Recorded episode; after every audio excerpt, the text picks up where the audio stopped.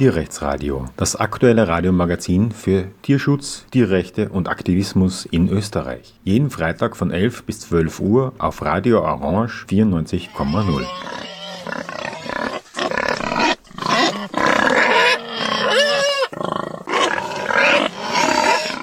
Willkommen zum Tierrechtsradio. Vor ja, gerade mal zweieinhalb Wochen, am 14. April, haben die KärntnerInnen gegen Tierquälerei zum ersten Mal ein Lebenszeichen von sich gegeben, nämlich sie sind in die Landwirtschaftskammer in Klagenfurt, die Landwirtschaftskammer Kärnten hineingegangen, haben dort ähm, sich dabei gefilmt, muss man sagen, wie sie freundlich Flugblätter gegen den Schweinevollspaltenboden verteilen. Und dann haben sie davor Stroh ausgebreitet und sich als Schweine verkleidet hineingelegt und aufs Vordach gesetzt. Die Reaktion der Polizei war erschreckend brutal. Wir haben das in einer Sendung vorher schon genauer beschrieben. Es waren auch drei Aktive von dieser Aktion dabei. Die Polizei war ziemlich gewalttätig, auch bei der Festnahme. Es gab ähm, zum ersten Mal in meiner Erinnerung gegenüber Tierschützerinnen, das stimmt übrigens nicht ganz, also gegenüber Tierschützerinnen beim zivilen Ungehorsam, dass im Verhörraum ein Aktivist geohrfeigt wurde. Es gibt tatsächlich schon Fälle, wo das ähm, schon der Fall war, aber da wurden Menschen verdächtigt, eine Sachbeschädigung in, einer, in einem Pelzgeschäft begangen zu haben. Da hat die Polizei auch beim Verhör zugeschlagen und das ist jetzt ungefähr 25 Jahre her. Aber bei einer Aktion des zivilen Ungehorsams ist das in meinen Augen neu und insofern Spannend, was jetzt am Montag, dem 25. April 2022 geschehen ist. Da sind nämlich die ähm, ähm, KärntnerInnen gegen Tierquälerei in das Büro der ÖVP-Zentrale Kärnten hineingegangen und haben dort freundlich, aber bestimmt angefragt, ob sie mit der Frau Köstinger reden können. Ähm, die ist dort immerhin die Obmann-Stellvertreterin und ähm, ist ja auch in Kärnten zu Hause aber sie hat, wie man das so immer von ihr kennt, äh, jede, ähm, jede Reaktion vermissen lassen und auch nicht gesprochen. Und von dieser Aktion und von der folgenden Räumung habe ich zwei Aktive hier bei mir im Studio. Vielen Dank für euer Kommen und hallo und willkommen im Tierrechtsradio. Hallo, danke fürs Dasein. Hi, danke. Ja, ähm, ihr wollt anonym sein. Jetzt ähm, war das auch beim letzten Mal so. Jetzt würde ich gern fragen, kurz für, zum Verständnis der Hörer und Hörerinnen, warum anonym sein. Wenn man naiv ähm, gegenüber diesem politischen Aktivismus außerhalb des Parlaments ist, dann fragt man sich das vielleicht, warum steht man dann nicht einfach dazu? Das ist doch ganz locker, man macht ja nicht so großartig Schlimmes. Ähm, in Klammer sage ich dazu, ähm, liebe Hörer und Hörerinnen, erinnert euch an den Tierschutzprozess 2000 und also 7 bis 11, würde ich jetzt mal sagen, oder 7 bis 2007 bis 2011. Das ist also der Beginn der großen Sonderkommission gegen den Tierschutz bis zum Freispruch. Und da äh, wurden 267 Menschen aus dem Tierschutz in irgendeiner Form überwacht, allein im Jahr 2008, wie eine parlamentarische Anfrage bei der Justizministerin ergeben hat. 267 Namen aus dem Tierschutz wurden da überwacht und solche Namen fallen natürlich dann auf, wenn man bei solchen Aktionen aufgeschrieben wird und in einem polizeilichen Archiv landet. Vielleicht wollt ihr auch kurz kommentieren, was euch konkret bewegt, warum ihr anonym bleiben wollt. Ja, also es ist wirklich ein Lernen aus der Geschichte. Wir wissen, was passiert ist, wie es passiert ist und wir wollen halt nicht, dass man jahrelang verfolgt wird für Dinge, die man dann gar nicht gemacht hat. Also es, es geht gar nicht um konkret das Beispiel, eine Strafe nicht zahlen zu wollen oder so, weil das manchmal vorgeworfen wird, sondern es ist wirklich ein, man will nicht in einem Register landen und man will dann auch nicht irgendwie nach ein paar Jahren für irgendwelche Dinge irgendwie belastet werden, die man gar nicht gemacht hat, mit denen man überhaupt keinen Zusammenhang hat. Also es ist wirklich eine Anonymität, um uns zu schützen. Ja, und leider ist das notwendig. Nicht nur ähm, siehe Tierschutzprozess. Ein Beispiel möchte ich auch noch bringen, weil das tatsächlich kürzlich passiert ist. Ja, in der Realität. Ich erwähne es immer wieder, aber ich glaube, es ist wichtig, sowas immer wieder zu erwähnen. Und zwar hat eine Tierschützerin vor etwa zehn Jahren aufgehört, sich im Tierschutz zu engagieren, aber sie war damals relativ aktiv. Und äh, jetzt hat ähm, in Salzburg eine Frau ein, also eine sehr junge Frau, ein Pickerl auf einen Boulder geklebt und ist dabei von einem Taxifahrer festgehalten worden. Dieses Pickerl war nämlich ähm, Gatterjagd kritisch und das hat also die Polizei auf den Plan gerufen, die haben die noch in der Nacht zwei Stunden lang verhört. Und da hat sie unter anderem gesagt, eine Frau mit Vornamen Anita, die Locken hat und ungefähr 50 Jahre alt ist, hätte auch so ein Pickel aufgeklebt. Und das, die Polizei ist also in ihr staatspolizeiliches Archiv gegangen und hat dort diese Frau identifiziert, die aber seit zehn Jahren nicht mehr aktiv ist und hat sie tatsächlich besucht und verhört und hat sie dann angeklagt also die Polizei nicht, sondern die Staatsanwaltschaft Salzburg hat sie angeklagt. Und diese Frau, die überhaupt nichts mehr mit Tierschutz zu tun hat, ist vor Gericht gesessen mit dem ganzen Stress, dass man dem Arbeitgeber sagen muss, ich sitze jetzt vor Gericht, bin angeklagt wegen Sachbeschädigung, Klammer ein Pickel, aber in, in Wahrheit wurde, hat also die Staatsanwaltschaft das auf 5000 Euro Schaden aufgeblasen, weil das Runterglätzeln vom Pickel für eine Firma so lange gedauert hätte, insbesondere wenn man durch den Salzburger Stau dorthin fahren muss und wieder zurück. Und das, ähm, diese Arbeitszeit hätten die also auch als Schaden angerechnet. Kurz und gut, die Frau musste einen Anwalt zahlen, hat das Geld nie zurückbekommen, musste dem Arbeitgeber sagen, ich bin angeklagt wegen Sachbeschädigung und musste nach Salzburg reisen und dort vor Gericht sitzen und sich den Stress antun. Ausschließlich, weil sie zehn Jahre davor bei einer Aktion aufgeschrieben wurde mit ihrem Namen. Also, wenn man unter diesen Umständen sagt, ich will anonym bleiben, ist das mehr als verständlich. Aber kommen wir jetzt konkret zu dieser Aktion. Ähm, in Kärnten ist das ja nicht so bekannt, dass man äh, derartigen Aktivismus macht wie eine Bürobesetzung. Was hat euch konkret motiviert, das zu tun? Wir haben, also natürlich das Thema Tierschutz ist uns allen wichtig. Wir sind ja Kärntnerinnen gegen Tierquälerei und wir haben einfach mitbekommen, wie grauenvoll diese Zustände in Kärnten sind. Das hat man davor ja nicht gewusst. Man geht ja immer gern davon aus, so im schlimmen Ausland, dort sind diese furchtbaren Zustände oder sonst irgendwo in Österreich, aber man weiß ja nicht, dass es direkt vor unserer eigenen Haustür eigentlich passiert. Und es war einfach entsetzlich, als wir dann diese Bilder gesehen haben von Betrieben in Kärnten, diese Videos gesehen haben in Kärnten und dann haben wir einfach gesagt, okay, so kann es nicht weitergehen, das kann nicht sein, es kann nicht sein, dass es da in Kärnten niemanden gibt, der etwas dagegen macht und so haben wir uns dann entschieden, dass wir da endlich in Kärnten auch direkt etwas machen müssen. Hast du auch die Bilder gesehen von diesen Eiterbeulen und diesen verätzten Augen? Ich meine, das ist schon wirklich erschreckend gewesen. Ja, also sie haben mich wirklich schockiert. Also ich, ich verfolge Tierschutzthemen schon länger und ich kenne manche schlimmen Bilder, aber das war schon nochmal eine Extraklasse, finde ich. Und es ist auch alle Menschen, die ich kenne in meiner Umgebung und so. Also es hat wirklich Kärnten auch schockiert. Das ist ja total explodiert und das hat viele Leute mitgenommen und beeinflusst einfach.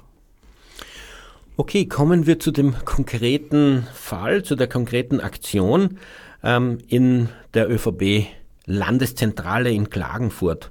Was war der Ablauf dieser Aktion? Wie ist das vor sich gegangen?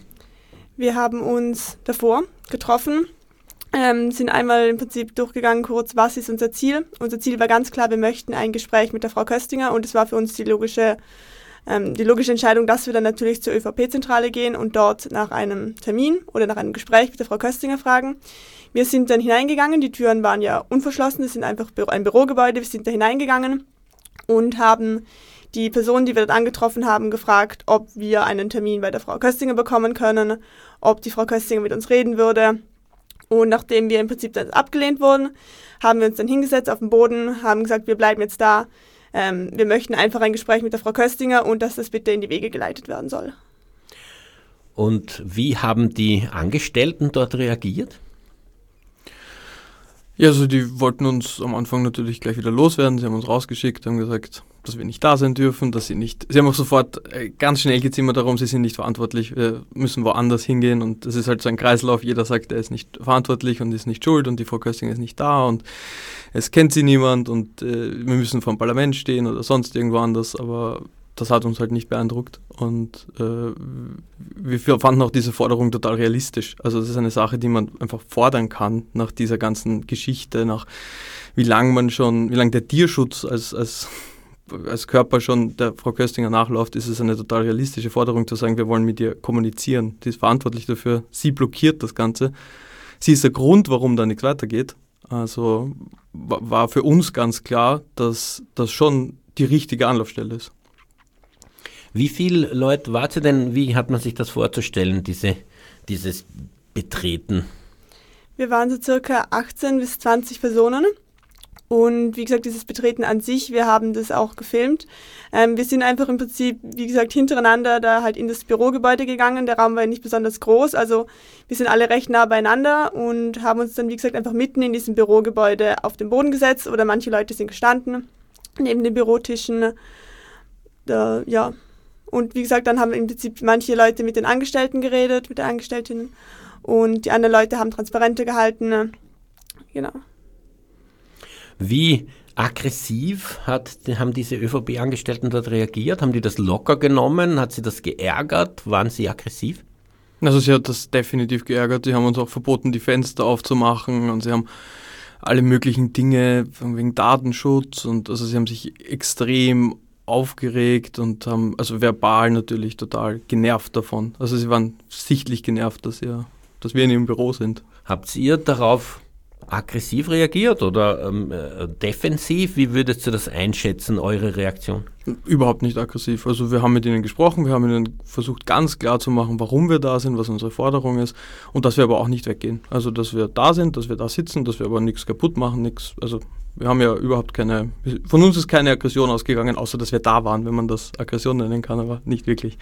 Also wir sind im Prinzip dort am Boden gesessen. Genau, wir haben sogar versucht, also sehr deeskalierend natürlich zu sprechen mit den Personen. Wir wollten ihnen natürlich klar machen, dass wir nicht wegen ihnen per se da sind. Wir haben nichts gegen die einzelnen Mitarbeiterinnen der ÖVP-Zentrale in Klagenfurt, sondern wir hatten ein Anliegen und wir wollten, dass dieses Anliegen ernst genommen wird von der Frau Köstinger, die ja, wie gesagt, ähm, Vizepartei-Obfrau in Klagenfurt ist.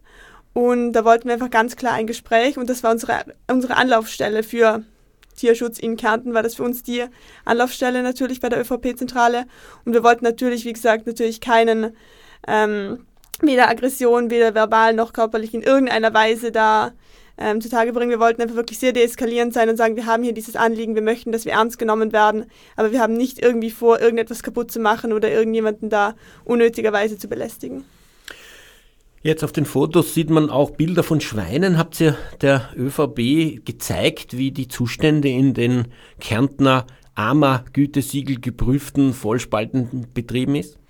Ja, also wir hatten sehr viele Bilder mit aus den vergangenen Aufdeckungen aus Kärnten direkt und haben sie auch direkt auf die Bilder angesprochen. Also es war wirklich so ein, was halten sie davon, was sagen sie dazu, aber sie lassen sich halt auf diese Sache gar nicht ein. Sie sagen, es gibt Statements und es gibt, das sind Einzelfälle natürlich was es nicht sind. Aber ja, sie, sie lassen sich darauf nicht ein. Es interessiert sie auch überhaupt nicht. Sie haben auch Leberkässemmel gegessen, während wir dort waren. Also es ist, ja. Nicht sehr sensibel bezüglich Tierschutz bei der ÖVP, aber das ist jetzt auch nicht das neueste, die neueste Erkenntnis. Aber wie ist es dann weitergegangen? Also ich stelle mir jetzt vor, es sitzen da 20 Personen am Boden, äh, rundherum stehen so ÖVP-Angestellte, die sagen geht's und die gehen nicht. Was passiert dann? Ein Mitarbeiter hat dann recht schnell, ich glaube schon nach zehn Minuten circa, die Polizei gerufen. Es war dann auch sehr schnell eine, ich glaube, eine normale Streifen-Polizeigruppe ähm, da. Es waren drei Personen, drei PolizistInnen, die sich das natürlich angeschaut haben, die uns auch gefragt haben, haben wir, also die haben auch die Mitarbeiterinnen der ÖVP gefragt, ob wir ähm, mit Gewalt eingedrungen sind, ob wir jemanden bedroht haben, ob wir das kaputt gemacht haben. Das haben die ÖVP-Mitarbeiterinnen auch alle verneint. Sie haben gesagt, wir sind äh, friedlich reingekommen, wir haben uns nur hier auf den Boden gesetzt, wir haben niemanden bedroht, wir haben keine Gewalt angewendet in irgendeiner Form. Und dann hat uns die Polizei natürlich auch aufgefordert zu gehen, ähm, was wir natürlich nicht gemacht haben. Und dann ist es mehr oder weniger eine Diskussion daraus entstanden, was sind unsere Forderungen, wieso sind wir hier, ähm, was ist unser Plan, wie lange werden wir hier bleiben, muss Verstärkung gerufen werden oder gehen wir selbstständig wieder. Ja. Jetzt war es so, dass bei dieser ersten Aktion am 14. April vor der Landwirtschaftskammer e-, ebenfalls in Klagenfurt, die Polizei, gerade die erste Streife, die gekommen ist, äh, unglaublich aggressiv war. War das jetzt anders? Hat die Polizei dazugelernt? Ja, definitiv. Also sie waren sehr deeskalierend, sehr passiv und sie hatten dauerhaft Bodycams im Einsatz, haben das auch gesagt. Also dass es ähm, quasi alles aufgezeichnet wird, was passiert, was gesagt wird, was gemacht wird. Und man, man hat an sich gemerkt, dass ein, ein ganz anderer Umgang da war. Worauf führst du das zurück? Ähm, es, es, war bedachter, es war, also ich, ich würde sagen, es war effizient. Also sie haben das gemacht, was quasi ihre Aufgabe ist. Und das war halt bei der Aktion davor ganz anders, weil das hat gewirkt wie, äh, ein Rambo-Polizist, der gemacht hat, was er wollte. Es war so ein, eine Prinzipsache. Und das war in dem Fall ganz anders. Glaubst du, hat die öffentliche Reaktion auf die erste Aktion da eine Folge gehabt? Hat sozusagen die Polizei intern gesagt, reißt euch zusammen, das muss anders werden? Ja, glaube ich schon. Und sie haben es auch erwähnt, hin und wieder mal mit so Kommentaren. Also ich glaube schon, dass das wirklich eine Reaktion hatte. Es war ja auch der Direktor der Landespolizeidirektion vor Ort, also der höchste Polizist der Polizei. Das heißt, ähm, sie haben also das tatsächlich ernst genommen dort und möglicherweise hat natürlich dem sein Erscheinen auch dazu beigetragen, dass das nicht so aggressiv abgelaufen ist, wie das ähm, elf Tage davor der Fall war. Ähm, okay, also die Polizei kommt, fragt, ob ihr gehen wollt, äh, fragt die ÖVP-Angestellten, ob irgendwas passiert ist, nichts passiert und ihr geht's nicht. Und dann ein Standoff? Ja, dann wurde nach unserer Forderung gefragt. Es wurde ganz klar gefragt, was hätten wir gerne, würden wir danach gehen, wie müsste dieses Gespräch mit der Frau Landwirtschaftsministerin ausschauen. Ähm, was ist, wenn es quasi nur zehn Minuten geht und wenn es quasi nicht, wenn sie nicht das sagt, was wir wollen. Also es wurde quasi ganz klar abgesteckt, was unsere Forderung ist und äh, im Prinzip verhandelt. Und äh, zuerst wurde uns zugesagt, dass versucht wird, dieses Gespräch zu verhandeln. Und äh, es hat so gewirkt, als wäre es recht realistisch. Also, es, also für ihn war das sicher eine realistische Forderung. Und ich glaube auch, dass er versucht hat, dieses Gespräch zu bekommen. Der Direktor der Landespolizeidirektion. Genau. Ja, aber die Frau Köstinger ist ja dafür bekannt, dass sie mit Tierschutz kein Wort wechselt. Ich meine, wären dort Bauern und Bäuerinnen gesessen, insbesondere Schweinelandwirtinnen, dann wäre sie wahrscheinlich sofort gekommen mit dem nächsten Zug oder Jet. Aber so ähm, unansprechbar. Genau, also das war ja auch diese komplett absurde Situation, dass ja ein Mitarbeiter oder eine Mitarbeiterin der ÖVP-Zentrale, wo wir vor Ort waren, mit der Frau Kösting oder zumindest mit ihrem Büro schon telefoniert hatte. Das heißt, dieses Telefonat ist im Prinzip schon ähm, da gewesen. Also sie haben telefoniert, sie haben ihnen gesagt, da sitzen jetzt Tierschützerinnen die Polizei ist auch hier, die möchten einfach nur mit der Frau Köstinger reden. Und die Frau Köstinger hat sich geweigert am Telefon, dass das Telefon weitergereicht wird. Und ich glaube, das hat sogar eben auch den Direktor von der, von der Polizei eben sehr ähm, genervt, sehr schockiert, dass sie auch nicht mehr mit ihm reden wollte. Sie wollte nicht mehr vermittelt über die Polizei Kontakt zu uns aufnehmen. Sie hat es auch verweigert, mit dem Polizeidirektor zu sprechen. Und das muss man sich erstmal vorstellen, dass sie eh schon telefoniert mit Leuten im ÖVP-Zentrum, in der ÖVP-Zentrale und sich dann aber weigert, einfach nur ein deeskalierendes Gespräch mit den Tierschützerinnen zu führen. Und dann, wie gesagt, wären wir einfach aufgestanden und gegangen, weil unsere Forderung damit erfüllt war. Aber sie ist so dermaßen stur, sie ist so dermaßen verblendet von, von ihrer Sturheit, dass sie nicht mal mit uns reden wollte, obwohl sie schon das Telefonat im Gebäude hatte. Ein Sprecher von ihr hat dann verbreiten lassen, ähm, ich muss ein bisschen lachen, weil es mir so absurd vorkommt, echt, das habe ich noch nie gehört in 37 Jahren Tierschutzaktivismus. Er hat verbreiten lassen, dass sie gar nicht zuständig sei für Schweinevollspalten. Die Landwirtschaftsministerin ist nicht zuständig für Schweinevollspaltenböden. Was sagt sie dazu? Also ich musste auch einfach darüber lachen, weil ich habe eh auch in der Zeitung dann natürlich gleich die Reaktion vom ähm, Tierschutzminister vom Gesundheitsminister Rauch gelesen, wo er natürlich auch sofort das dementiert hat und gesagt hat, dass er nicht verantwortlich ist allein für die Vollspaltenböden, dass das nur natürlich mit Übereinkunft vom Landwirtschaftsministerium stattfinden kann. Und wenn hier sogar der Minister der Ministerin widerspricht, dann ist es natürlich komplett klar, dass das einfach wieder eine Lüge ist, die die Frau Köstinger verbreitet hat, um wieder hier einfach ihre Verantwortlichkeit abzugeben und zu sagen, sie ist nicht verantwortlich dafür, was einfach, wie gesagt, einfach komplett falsch ist und was einfach nicht stimmt. Was sagt man dazu, dass in einer Demokratie eine gewählte Ministerin mit der Zivilgesellschaft jahrelang zu einem brennenden aktuellen Thema kein einziges Wort wechseln will? Was sagt man dazu? Also ich finde es total schockierend. Ich finde, äh, wie das sein kann, dass das auch öffentlich klar ist, dass man das weiß und dass man wirklich sagt, eine Person ist dafür zuständig, die ist gewählt worden, um dafür zuständig zu sein. Und immer wenn sie auf das, auf das Thema konfrontiert wird, dann sagt sie einfach, geht mich nichts an oder rennt davon. Oder also es wäre ja, es wäre ja so einfach, ein 15-minütiges Gespräch, ein 10-minütiges Gespräch, wo sie klar ihr Statement dazu abgibt, das wäre es ja schon. Aber das macht sie nicht. Das kann sie. Sie kann das tun, dass sie es einfach nicht macht. Das finde ich schockierend.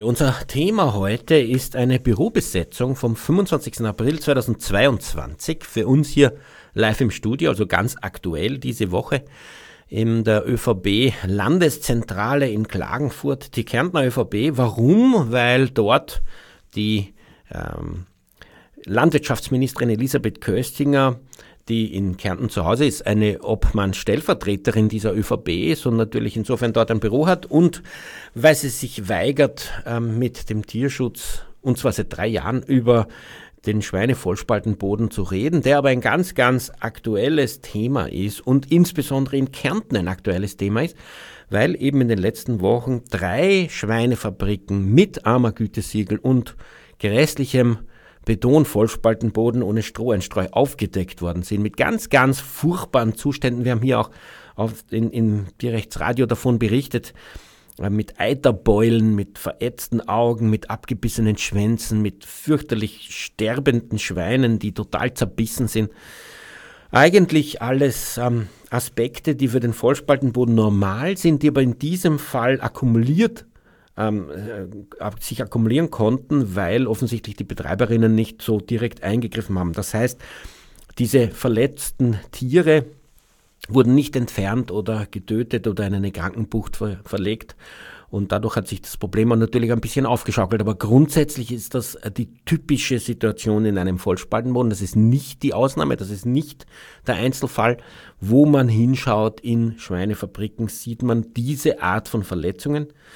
Und das gute Management zeigt sich nur dadurch aus, dass es eben diese verletzten Tiere ähm, doch so entfernt, dass es nicht so viele auf einmal sind, wie man das in diesem Betrieb gesehen hat. Ich spreche mit zwei anonymen Aktiven, die von der Gruppe KärntnerInnen gegen Tierquälerei diese Besetzungsaktion mitgemacht haben. Sie haben uns schon erzählt von der Motivation, dass eben insbesondere in Kärnten das jetzt zu einem großen Thema geworden ist durch die Aufdeckungen, dass die Frau Köstinger ja auch eine Kärntnerin ist und dass man da mit ihr reden will, dass man in, dieses, ähm, in diese Landeszentrale gegangen ist, dass die ÖVP-Angestellten dort eigentlich sehr abweisend waren dass man sich dann hingesetzt hat und geblieben ist, dass die Polizei aber bei ihrem ersten Erscheinen zumindest, und wir werden hören, wie das weitergegangen ist, erstaunlich freundlich war im Vergleich zu der Aktion elf Tage davor vor der Landwirtschaftskammer in Klagenfurt, wo eben die Polizei mit erstaunlich sinnlos brutaler Gewalt drei Personen festgenommen verschleppt hat und sogar beim Verhör geohrfeigt unter ähm, gefesselten, ihm am Rücken gefesselten Händen, ein, also einem Aktivisten eine Ohrfeige gegeben hat und einen anderen ähm, sich nackt ausziehen hat lassen. Ja, ähm, möglicherweise hat die Polizei äh, davon gelernt, dass äh, was dann an öffentlicher Reaktion war, man muss schon sagen, es war relativ kritisch, polizeikritisch, also zumindest ganz deutlich gesagt worden. Die Polizei hat übrigens in einer internen Untersuchung kein Fehlverhalten ihrer Beamtinnen feststellen können. Aber naja, wenn in einem Verhörraum jemand geohrfeigt wird, wer ist Zeuge, was sind die Beweise? Das sind ja nur der Täter und sein Haberer und das Opfer dort, nicht? Also was ähm, kann man da lang beweisen? Allerdings zeigen die Filme ganz deutlich von der Festnahme, dass ein Aktivist auch im Polizeiauto von hinten gewürgt wurde und verzweifelt schreit, dass er keine Luft bekommt. Also es ist schon vieles dokumentiert an der Polizeigewalt in diesem Fall. Und man kann sich jedenfalls nicht darauf rausreden, dass das alles Fantasie irgendwelcher Aktiven wäre, die besonders wehleidig und weinerlich seien. Aber kommen wir zum Vorfall vom 25. April, die letztlich Anfrage, die zu einer Besetzung des Büros geführt hat. Die Polizei versucht zu vermitteln, haben wir gehört. Köstinger lehnt sogar ein Gespräch mit der Polizei ab, will überhaupt nichts hören und will, dass so rasch wie möglich dort polizeilich geräumt wird. Wie die Polizei das jetzt euch mitteilt, was war eure Reaktion? Das war natürlich eine komplette Enttäuschung. Also das war für uns war das so eine simple Forderung, eine so wirklich sehr trivial simple Forderung, einfach nur ein zehnminütiges Gespräch, wo sie ganz klar ihre Meinung einmal gegenüber dem Tierschutz äußert.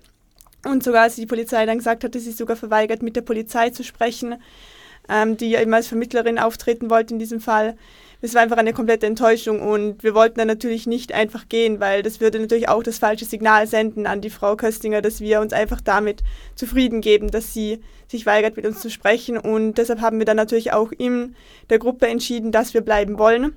Wir wollen bis zur letzten Minute unseren zivilen Ungehorsam in dem Fall ausüben mit der Hoffnung, dass sich die Frau Köstinger vielleicht dann irgendwann mal doch noch anders überlegt und vielleicht doch noch, wenn die Polizei vielleicht doch noch mal anruft, ähm, oder die ÖVP-Mitarbeiterinnen dann doch nochmal anrufen und sagen, hey, vielleicht wirklich nur ein zehnminütiges Gespräch, ist es wirklich diesen ganzen Aufwand wert und dann stehen die Leute auf und gehen.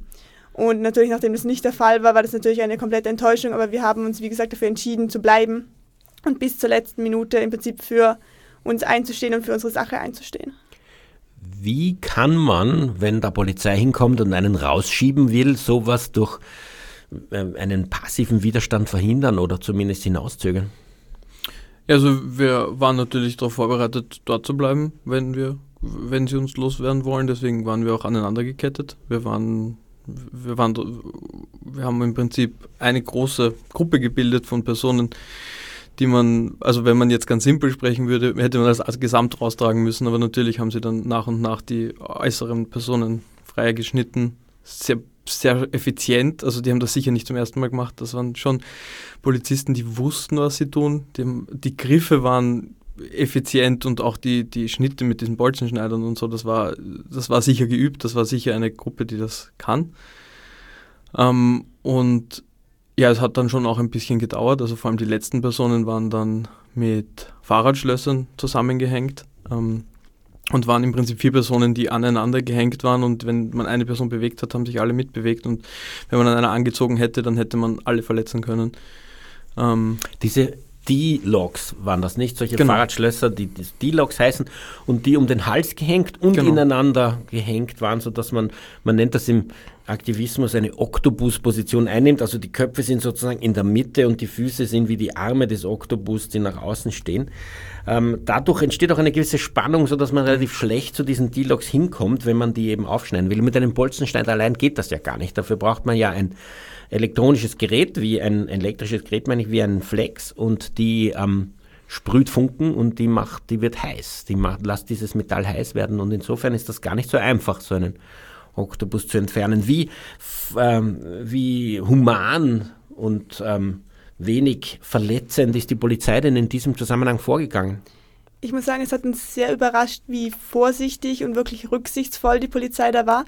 Ähm, sie haben uns natürlich auch davor mehrmals aufgefordert, ob wir das nicht wirklich ähm, im Prinzip selbstständig die Schlösser lösen wollen, aber wir hatten dann auch gar keine Schlüssel mehr, um uns selbst zu äh, befreien, weil die äh, anderen Aktiven, die unsere Schlüssel hatten, bereits von der Polizei hinausgetragen worden sind. Das heißt, es gab für uns gar nicht die Möglichkeit mehr, selbstständig aufzustehen und zu gehen.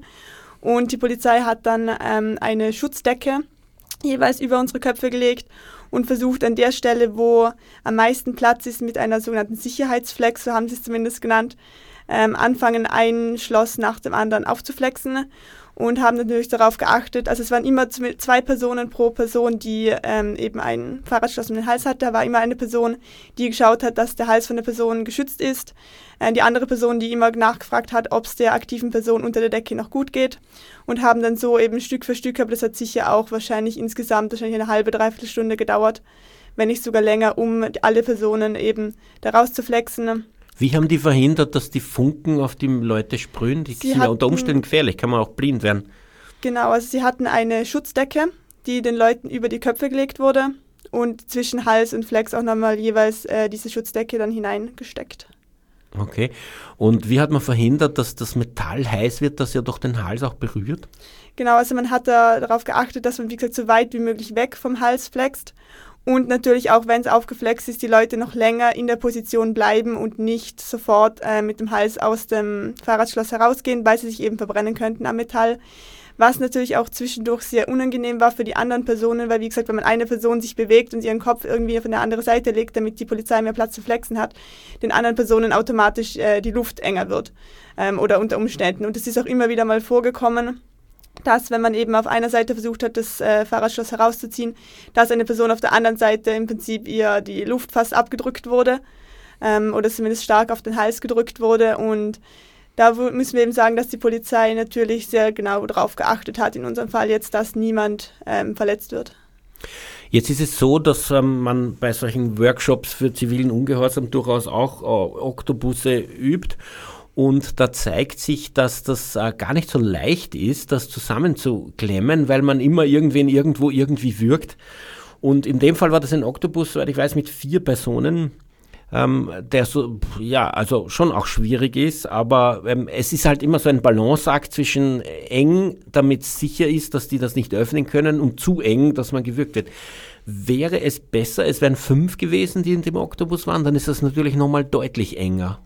Wir hatten das bei der Probe kurz besprochen, ob wir es zu fünf machen wollen, aber es hat dann mehrere Faktoren gegeben, wieso wir uns dann doch für vier entschieden haben. Erstens, weil es einfach natürlich auch eine sehr kritische Situation ist für die AktivistInnen, in, die das eben machen. Also wie gesagt, auch mir selbst ist immer wieder mal eben kurz mal die Luft abgedrückt worden. Also erstens mal beim Anlegen und dann natürlich auch nochmal, als die Polizei das aufgeflext hat. Das heißt, es ist auch ein gewisses persönliches Risiko immer dabei. Und da müssen sich natürlich auch Personen finden, die das auch machen, die ja stundenlang, wir sind ja über sechs Stunden äh, mit dem Hals aneinander gehängt, man kann sich hier nicht bewegen, man kann nicht einfach aufstehen, wenn man mal irgendwie blöd sitzt, man kann sich wirklich so gut wie überhaupt nicht bewegen in dieser Situation. Und da hatten wir uns dann einfach zu viert zusammengefunden. Es hätte dann noch die Möglichkeit gegeben, eventuell spontan eine fünfte Person hinzuzufügen.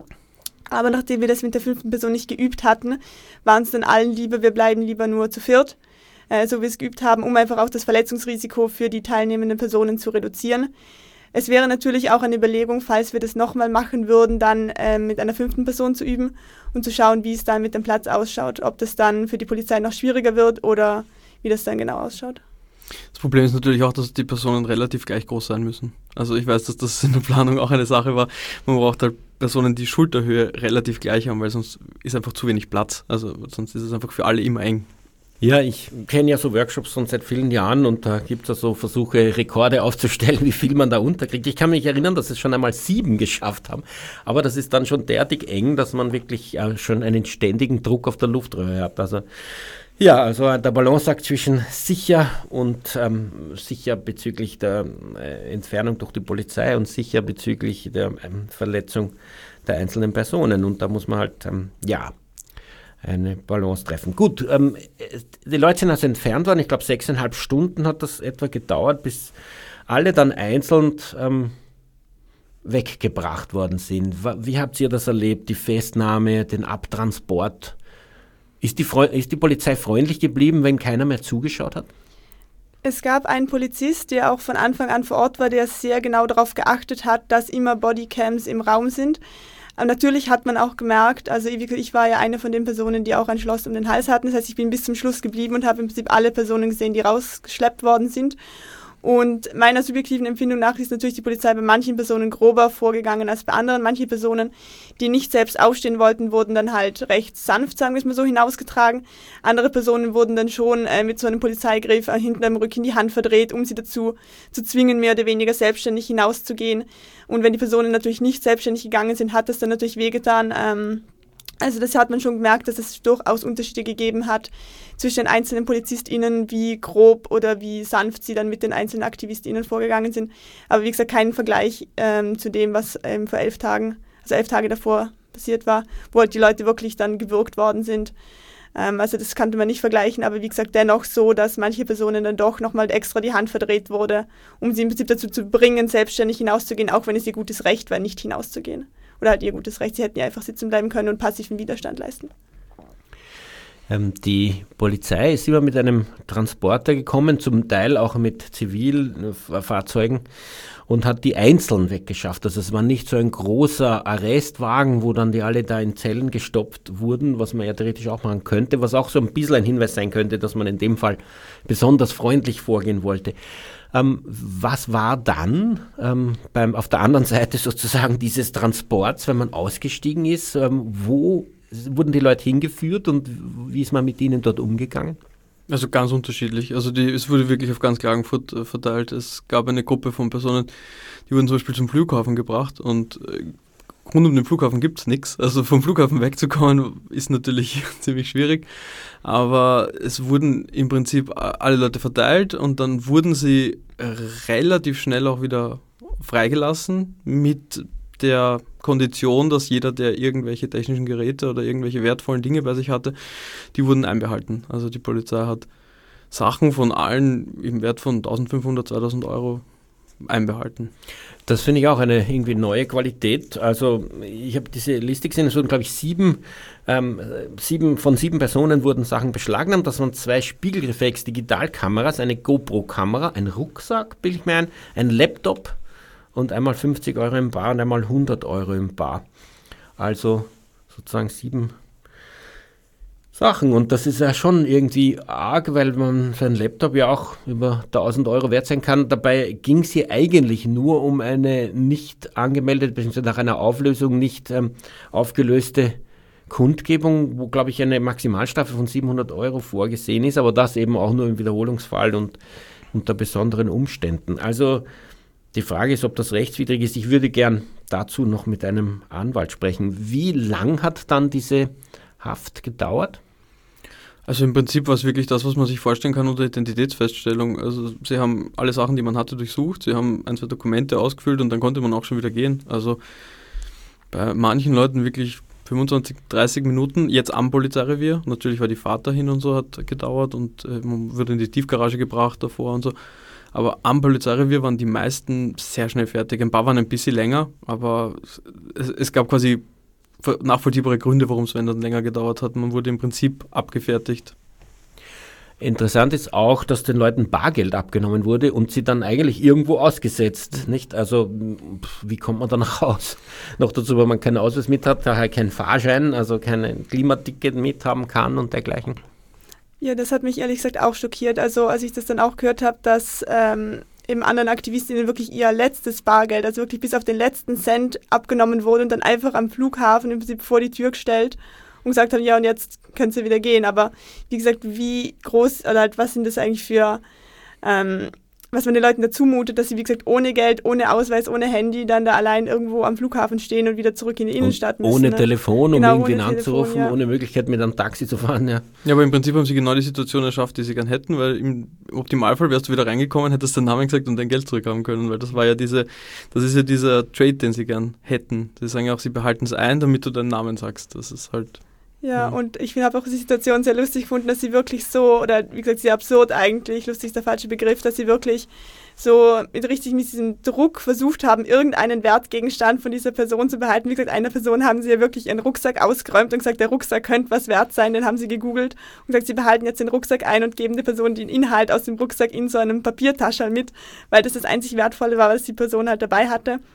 Und dass man dann wirklich da so kleinlich versucht, der Person irgendwie etwas wegzunehmen und sie dazu zu bringen, fast zu zwingen, eben ihre Identität preiszugeben, damit sie ihre Gegenstände wieder zurückbekommt. Ja, also äh, wieder eine neue Erfahrung in, dem in der langen Geschichte des zivilen Ungehorsams und der Reaktionen der Polizei. Also es gibt auch sowas, dass man festgenommen wird, gleich wieder freigelassen, aber dass ähm, wirklich tausende Euro hier Beschlagnahmungen vorgenommen werden. Also wieder ein, ein Versuch, Druck auf die Zivilgesellschaft auszuüben, dass sie eben solche Aktionen des zivilen Ungehorsams unterlässt. Wir sprechen heute über eine Aktion vom 25. April 2022. Die KärntnerInnen gegen Tierquälerei waren in der Landeszentrale der ÖVP und haben die dort besetzt mit der Forderung, dass sie wenigstens mit Landwirtschaftsministerin Köstinger sprechen können, wenn schon sonst nichts, ähm, über den Schweinevollspaltenboden, die Rechtfertigung dafür, warum sie die Alternativen dazu gar nicht mal anschauen will und wie man dieses Problem lösen kann. Die Folge war eine Räumung durch die Polizei, eine Festnahme ähm, von 18 Personen und auch eine ähm, Beschlagnahmung von ähm, vielen verschiedenen Gegenständen, die sicher zusammen deutlich über ähm, mehrere tausend Euro wert waren. Und ich spreche jetzt mit Michael Krumböck. Er ist Rechtsanwaltsanwärter von der Rechtsanwaltskanzlei Kirchmauer, die sich eben auf den Rechtsschutz, muss man sagen, von NGOs und auf solchen Aktionen des zivilen Ungehorsams und Umgang mit der Polizei spezialisiert hat. Hallo? Hallo, guten Tag. Ja, hallo. Ähm, du warst ähm, bei dieser Aktion insofern involviert, als dich die Personen, äh, die da festgenommen worden sind, angerufen haben. Wie hast du jetzt übers Telefon diese Polizeiaktion erlebt, insbesondere im Vergleich zu dem elf Tage davor oder vielleicht zu typischen Polizeiaktionen? Das ist durchaus richtig. Wir sind halt von sehr vielen Personen, die festgenommen worden sind, verständigt worden über die Festnahme von der Polizeiwache aus. Das war auch bei der Aktion davor schon der Fall. Allerdings war auch uns gegenüber die Polizei diesmal weitaus freundlicher. Und ist eher untypisch, oder? Dass, dass das doch so freundlich abgeht. Ja, untypisch. Also, wie gesagt, würde ich jetzt nicht so sagen, kann ich jetzt nicht so sagen.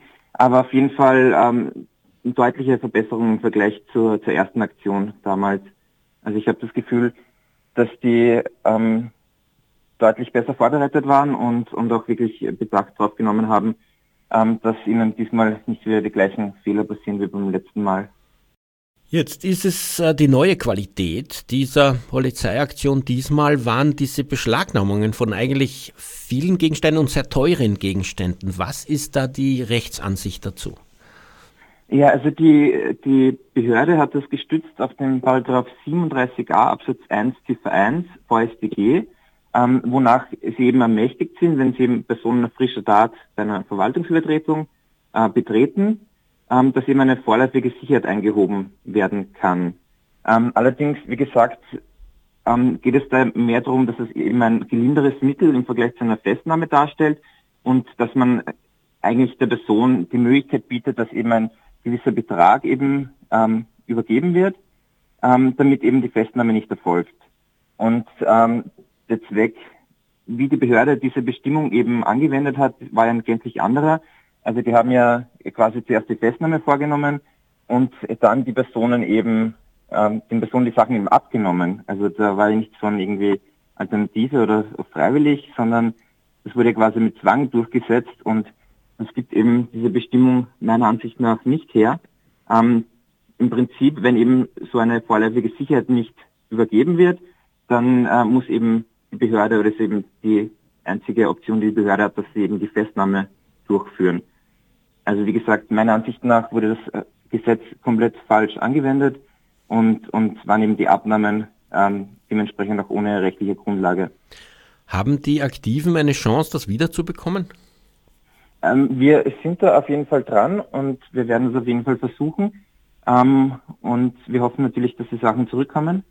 Ähm, natürlich besteht eben die Gefahr, dass sich die Polizei ähm, weiterhin darauf stützt, dass sie ja gar nicht wissen können, wem die Sachen gehören, weil die Personen alle unbekannt waren und dass es eben dann dadurch eben faktisch Probleme gibt. Also rechtlich wird es auf jeden Fall Möglichkeiten geben, die Sachen zurückzubekommen, aber es kann natürlich sein, dass faktisch äh, das eben dadurch nicht gelingt, ähm, dass eben die Identitäten der Personen nicht bekannt sind. Aber das werden wir alles sehen. Also wir sind auf jeden Fall dran und derweil auch noch optimistisch, dass wir die Sachen zurückbekommen können oder zurückfordern können. Wie kann man eigentlich mit eurer Kanzlei in Kontakt treten, wenn man eben äh, vielleicht Aktionen plant oder auch eine Rechtsauskunft will als NGO? Ja, also wir haben eine Homepage www.kirchmauer.com ähm, und dort findet man alle Kontaktmöglichkeiten. Also man kann uns äh, telefonisch verständigen, man kann uns per E-Mail ähm, schreiben. Ähm, grundsätzlich kann man uns auch verschlüsselt schreiben, wenn einem das lieber ist. Also da gibt es halt unterschiedlichste Möglichkeiten. Okay, dann vielen Dank für die Auskunft und viel Kraft bei der weiteren Arbeit zum Schutz ja, von Aktiven in Österreich. Ähm, ich habe auch noch zwei Vorankündigungen zu machen. Die sollte ich an dieser Stelle vielleicht machen, bevor uns die Zeit davon läuft.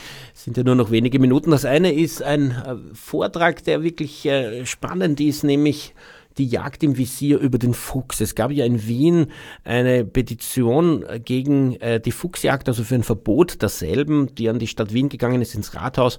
Und da gibt es jetzt in Wien und in Graz äh, zwei Vorträge, wo jeweils zwei Personen, nämlich äh, Professor Winkelmeier, der selber lange Jäger war und sich auskennt, und Leopold Kanzler, der ähm, ein Naturfotograf ist und Wildtierbeobachter, die beiden sprechen in Wien zunächst am 11. Mai um 19 Uhr im Sky Dome, Schotten Feldgasse 29 und man kann sich anmelden unter events.vgd.at, um da dabei zu sein. Anmeldung ist vielleicht relativ gut, wenn man das macht, weil eben diese Corona-Auflagen existieren.